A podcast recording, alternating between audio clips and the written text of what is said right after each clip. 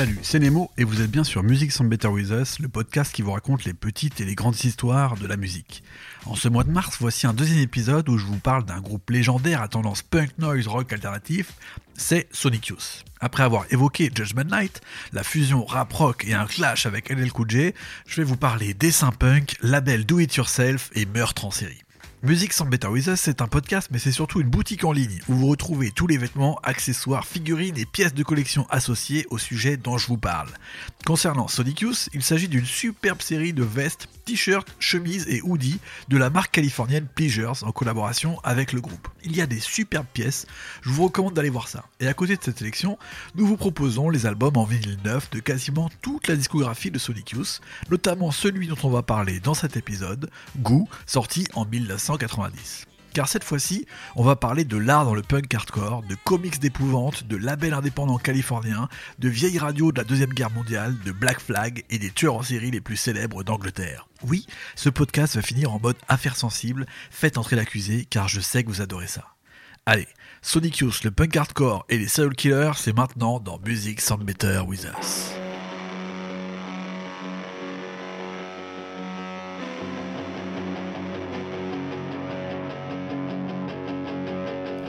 Dans l'épisode précédent, je vous parler de Cool Sing, le morceau proto-rap noise de Sonic Youth, une sorte de réponse à la misogynie et au manque d'ouverture de LL Cool.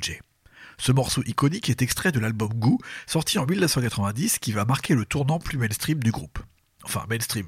Disons juste que la structure des morceaux est un peu plus simple et que le grand public s'intéresse plus largement au travail du groupe grâce à l'engouement mondial pour le grunge via la bande à Kurt Cobain, bien entendu. Mais en plus de la musique, c'est aussi un visuel, une image qui va rester en tête quand on parle de Sonic Youth maintenant, celle de la pochette de l'album.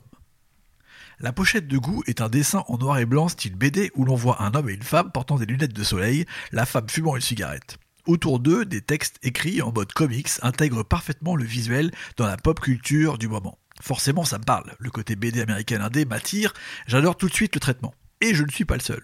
Cette pochette devient vite une référence ultime, reprise sur des milliers de supports, t-shirts, hoodies, skateboards, sacs, mugs et j'en passe. Elle représente vraiment l'énergie indépendante et forte du début des années 90 et fait partie des visuels les plus parodiés, repris avec les têtes de Rick et Morty, les Kids de Stranger Things ou encore du duo de Breaking Bad. C'est fou à quel point une mise en image peut rentrer totalement dans la tête des gens et devenir une référence de la pop culture et à côté de ça, faire disparaître peu à peu son origine. Je pense que beaucoup de personnes qui portent ces t-shirts Rick et Morty stylisés goût n'ont que peu d'informations sur Sonic Youth ou même l'élaboration de cette pochette. Ce n'est pas un problème en soi, c'est même ce qui fait qu'une pièce devient vraiment iconique, quand elle est reprise par des gens qui n'en ont plus grand chose à faire de son origine et qui l'utilisent pour ce qu'elle représente à l'instant T. C'est le cas avec la jeune génération qui porte fièrement les t-shirts Nirvana alors que l'impact musical n'est plus le même, mais la transgression reste actuelle.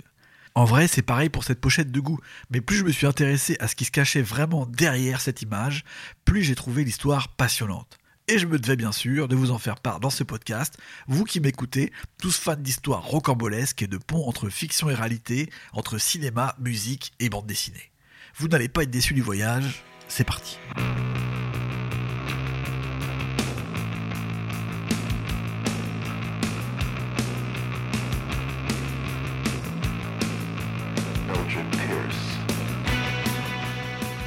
Après quelques recherches, je découvre que la pochette est signée Raymond Petitbon, de son vrai nom Raymond Jean, et que c'est un des plus grands artistes contemporains américains depuis les années 70. Et ses premières armes, il les fait avec son frère, Greg Ginn, en créant un des groupes les plus influents de la musique rock et tout l'univers qui va avec. Mais avant de raconter ça, petit retour en arrière. Au milieu des années 60, en Californie, Greg Ginn a 12 ans. C'est un petit génie de l'électronique et il a une passion, la radio il crée sa propre radio pirate nommée WB6ZNM, où à l'époque ils n'avaient pas trop d'inspiration pour les blazes, et commence à développer un petit business de matériel radio en récupérant des surplus datant de la Seconde Guerre mondiale et en les remettant au goût du jour pour les amateurs de radio, ceux qui voulaient diffuser des radios en fait, les ancêtres du podcast comme là je suis en train de faire. Je rappelle que Greg, il a 12 ans à ce moment-là. Et il nomme alors son petit commerce Solid State Tuners, SST. Dix ans plus tard, Greg Ginn, alors dans sa vingtaine, se lance dans le punk. Inspiré par les groupes Ramones et Stooges, il monte un groupe lui-même où il est le leader et compositeur principal. Le groupe s'appelle Panic et Greg y intègre son frère Raymond, dont il est très proche. Raymond joue de la basse. Mais problème, après quelques répétitions et moments plus sérieux, Greg et Raymond découvrent qu'il existe déjà un groupe qui s'appelle Panic, la tuile. C'est là que Raymond va avoir une illumination qui va changer la face de la musique. Il propose à son frère Greg le nom Black Flag. Et il dessine même une illustration, un logo, ces fameuses quatre barres noires qui représentent un drapeau au vent. Le drapeau noir, c'est anarchie. Le parfait symbole pour Raymond et Greg Ginn, pour leur groupe qui va devenir le premier vrai groupe de punk hardcore californien. On connaît tous ce logo, ces quatre barres, on les a vus régulièrement, ils en ont même fait des pochoirs au début de leur carrière pour vraiment inonder Los Angeles de cette image très forte de quatre barres oscillant comme ça, le drapeau noir, le black flag.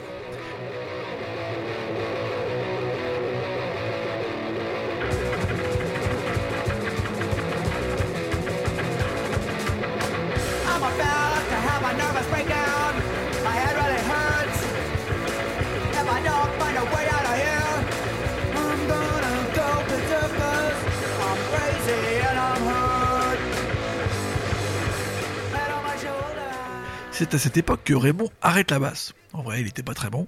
Et commence à se consacrer au dessin, à l'illustration, tout en prenant le nom Raymond Petitbon, un alias que lui donnait son père quand il était petit, le Petit Bon. Raymond va réaliser une grande partie des pochettes, visuels, flyers, t-shirts du groupe Black Flag, mais aussi du label que son frère Greg développe à côté, SST Records. Eh oui, vous vous demandez pourquoi je vous parlais de, radio tout à l'heure, mais souvenez-vous, les Solid State Tuners. Greg a repris son business de radio pour en faire un label indépendant de punk, avec une seule directive, do it yourself, fais-le toi-même. Donc il crée des petits EP comme ça, avec des pochettes signées Raymond, tirées à très peu d'exemplaires et vendues pendant les concerts. Black Flag et SST Records deviennent vite les entités les plus influentes de Californie les illustrations de Raymond, mélangeant comics horrifiques et dessins de presse, entrent durablement dans l'iconographie du punk. Tout le monde veut sonner comme Black Flag, tout le monde veut signer sur SST Records, tout le monde veut un visuel à la Raymond. Les deux frères influencent le monde et Black Flag devient plus grand que jamais quand un nouveau chanteur arrive au début des années 80, Henry Rollins.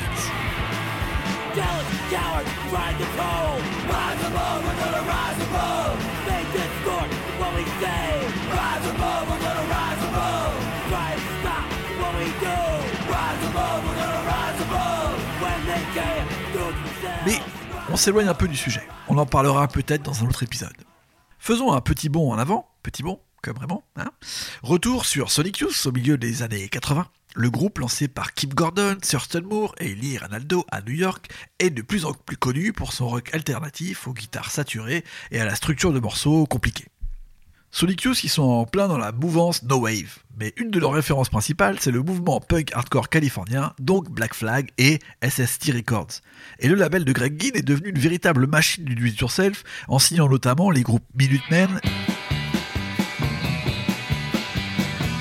et Husker Du au début des années 80.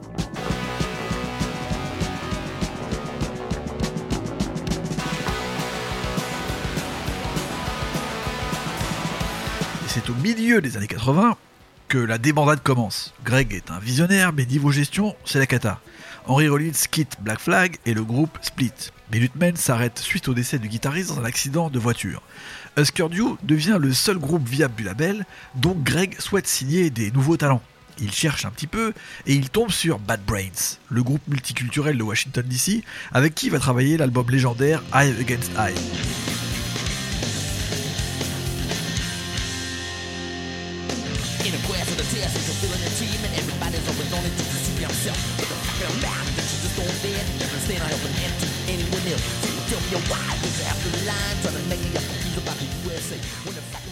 Ensuite, il signe les stars du rock indé, Dinosaur Junior.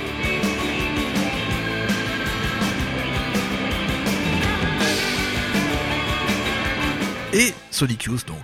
Les rumeurs disent que Greg a signé Sonic pour avoir Dinosaur Junior. Mais bon, ça y est, Sonic Youth sont sur SST Records, alors au pic de leur popularité. Et chez SST Records, Sonic Youth sort deux albums, l'album Evil et Sister, des disques importants pour le groupe et aussi pour la scène rock indé.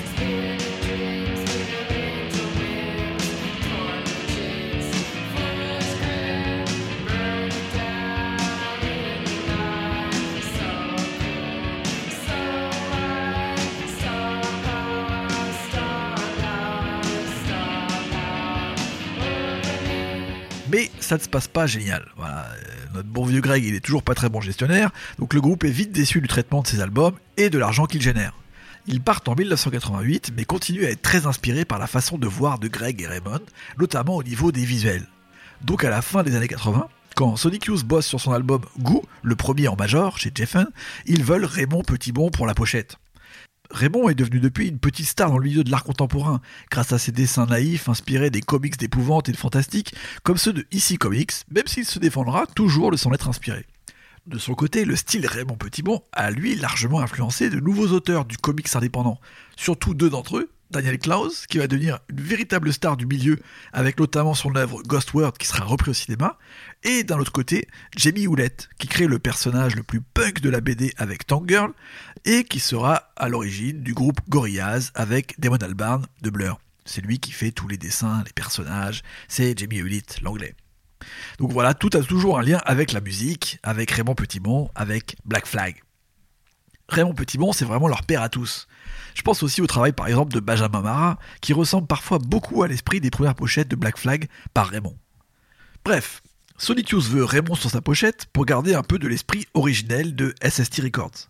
Black Flag, tout ça, ça les fait kiffer.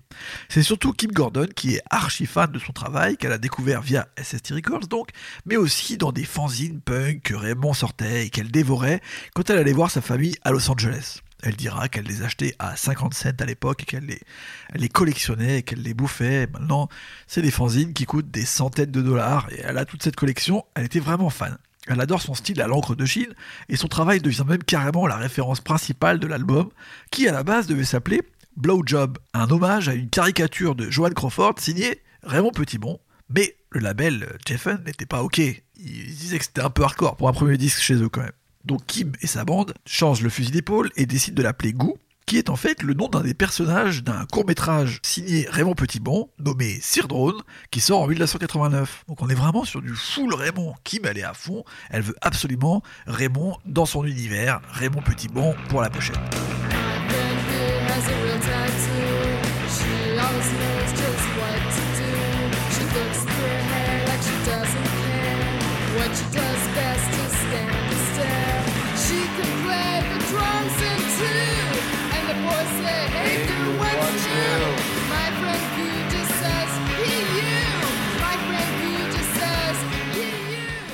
Très rapidement dit oui. Il propose ce dessin en noir et blanc entre comics et pop art avec ce couple en lunettes noires sûrement à l'arrière d'une voiture, elle fumant une cigarette. Le public a d'ailleurs toujours pensé au départ que ce dessin signé Raymond représentait le duo fort du groupe Kip Gordon et Thurston Moore. Eh bien pas du tout du tout, c'est là que l'histoire se corse et qu'on arrive dans Faites entrer l'accusé. Le dessin de Raymond Petitbon est en fait tiré d'une photo publiée dans les tabloïds anglais en 1966 pendant le plus grand procès de tueurs en série d'Angleterre. Les deux personnes sur l'illustration, et donc la photo d'origine, sont David Smith et Maureen Inley, deux témoins clés des meurtres, pris sur le vif avant d'arriver au tribunal. Le côté décalé de l'image, entre nonchalance et charisme, tranche complètement avec l'environnement hardcore de l'affaire, car il s'agit d'un meurtre d'enfants, les pires. Ce qui est fou, c'est que Raymond Petitbon n'était même pas vraiment au courant du contexte avant de la reprendre pour son dessin. Il dira au magazine Spin J'avais ce magazine Tour Détective qui traînait chez moi et j'ai vu cette photo sur la quatrième de couve. À l'époque, je ne savais pas qu'il s'agissait d'une représentation des meurtres de Moore en Angleterre. Cela n'a pas tilté parce que je n'étais pas un fan de true crime comme je le suis maintenant. Cette illustration que j'ai proposée à Sonic Youth est à peu près un facsimilé raisonnable de la couverture arrière de ce magazine et de la photo de David Smith et Maureen Lindley. J'ai juste changé les textes. Et côté Sonic Youth, c'est pareil. Le batteur Steve Shelley dira On ne connaissait pas du tout le contexte de cette photo, mais dès qu'on l'a vu, on a été subjugué par la force de l'image. Juste sur cette photo, Raymond et Sonic vont créer ce visuel qui va être repris partout, partout, partout. Mais le contexte est horrible en fait. Maureen qu'on voit sur la photo était la sœur de Mira Hindley. Avec son amant Ian Brady, Mira a assassiné cinq enfants et enterré leurs cadavres violentés dans la lande isolée de Saddleworth, près de Manchester. Mira et Ian se rencontrent au début des années 60 et s'allient autour de pulsions horribles, alliant nazisme, torture et exaction de la Seconde Guerre mondiale. Leurs discussions terribles et leurs fantasmes morbides sont abreuvés par leur lecture et leurs interprétations des films qu'ils vont voir ensemble au cinéma. Vraiment des drôles de sorties. En juin 1963, quelque temps après qu'ils soient rencontrés, ils décident de réaliser le crime parfait. Ils sont inspirés par un livre et un film, Compulsion, tiré d'une histoire vraie, qui inspira aussi par exemple le fameux La Corde, le grand film d'Hitchcock. Le but de tout ça, réaliser un crime sans jamais se faire prendre. Ils choisissent une première victime, Pauline Reed. Elle a 16 ans, elle va au lycée avec la sœur de Mira, la fameuse Maureen de la pochette de Sonic Youth. Pire, Pauline Reed, cette première victime des meurtriers, est alors en couple avec David Smith, l'autre personnage sur la pochette de Sonic Youth. Il sera interrogé quand Pauline va disparaître, mais rapidement il sera mis hors de cause. On n'a pas trop de contexte sur ce premier meurtre, et le corps ne sera malheureusement jamais retrouvé. Mais les deux amants terribles vont vite recommencer en novembre 63, quelques semaines plus tard, avec cette fois-ci John Kilbeard, un enfant de 12 ans, toujours dans les environs de Manchester. Il le tue et l'enterre dans la lande, la fameuse Moore. Les Moore Murders, en fait, c'est ça, c'est les meurtres de la lande. Ils font de même quelques mois plus tard avec Keith Bennett, 12 ans, et Leslie Ann Donny, 10 ans. À chaque fois, ils les emmènent pour soi-disant retrouver un gant perdu au milieu de la lande. Ils les violent, les étranglent, puis les enterrent dans cette partie totalement déserte de la campagne anglaise. Pour Leslie Ann, l'enquête dévoile des détails encore plus sordides. Le couple l'a ramenée dans leur maison pour la torturer, la prendre en photo et la violer avant de la tuer. Pire encore, un enregistrement audio sera retrouvé plus tard où on entend Mira et Yann commettre les pires exactions et Leslie Ann crier pitié. C'est l'escalade de l'horreur. Le 6 octobre 1965, ils sont de nouveau en chasse pour une victime à la gare de Manchester. Ils choisissent Edward Evans, 17 ans, et le ramènent à leur maison. Mais là, un élément différent va entrer en compte. Cal Brady est devenu ami avec David Smith, oui, encore le mec de la pochette, car entre-temps, David s'est marié avec la sœur de Mira Headley, Maureen, la meuf de la pochette. Ils discutent beaucoup ensemble, Brady et David, et Brady veut intégrer David dans ses horribles meurtres. Mira, elle, a peur que ça dégénère, mais elle l'appelle tout de même David pour qu'il vienne boire un verre. Je rappelle que Edward Evans est présent et qu'ils ont commencé déjà leurs exactions. Mais David vient alors pour s'en passer une soirée avec sa belle-sœur et son beau-frère, mais finit témoin d'un meurtre sanguinaire à la hache.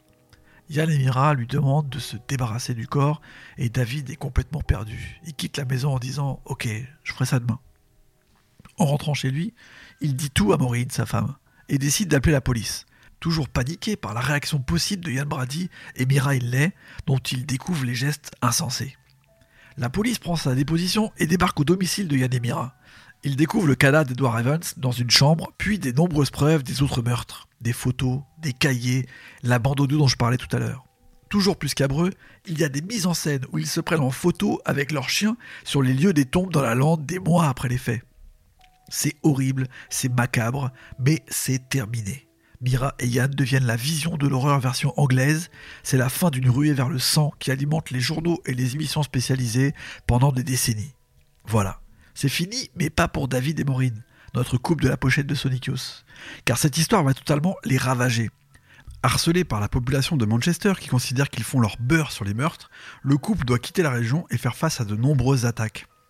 David Smith a carrément poignardé un homme en 1969 de son point de vue à cause de toute cette affaire et en cas de légitime défense, mais il passera quand même trois ans en prison. Plus tard, il sera accusé du meurtre de son père. Bref, ça reste un personnage très étrange. Sa non-implication les meurtres sera toujours remis en cause jusqu'en 1987 où Mira Hindley dira toute la vérité et que David n'était jamais là. Les péripéties entre le couple David et Maureen se multiplient. Ils se séparent, se déchirent, se battent pour la garde des enfants, le tout rendant cette photo et donc cette illustration de l'album encore plus bizarre. On est très très loin des reprises parodiques avec Angelina Jolie et Brad Pitt, Seinfeld ou Rick et Morty. Encore une fois, la pop culture, cette fois-ci via le punk hardcore et les illustrations do it yourself, a transformé une horrible tragédie en un objet divertissant, un des premiers même avant le développement d'Internet.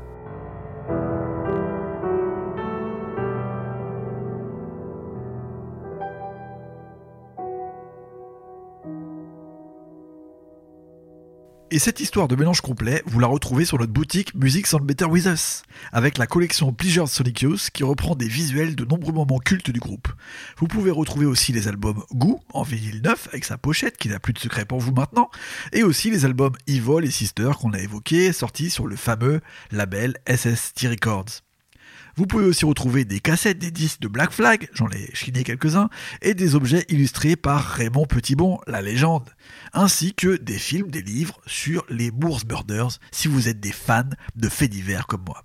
Car c'est aussi ça l'histoire de musique sans Better With Us, la passion à travers les multiples références, les objets, les disques, les souvenirs. A très bientôt pour un nouvel épisode.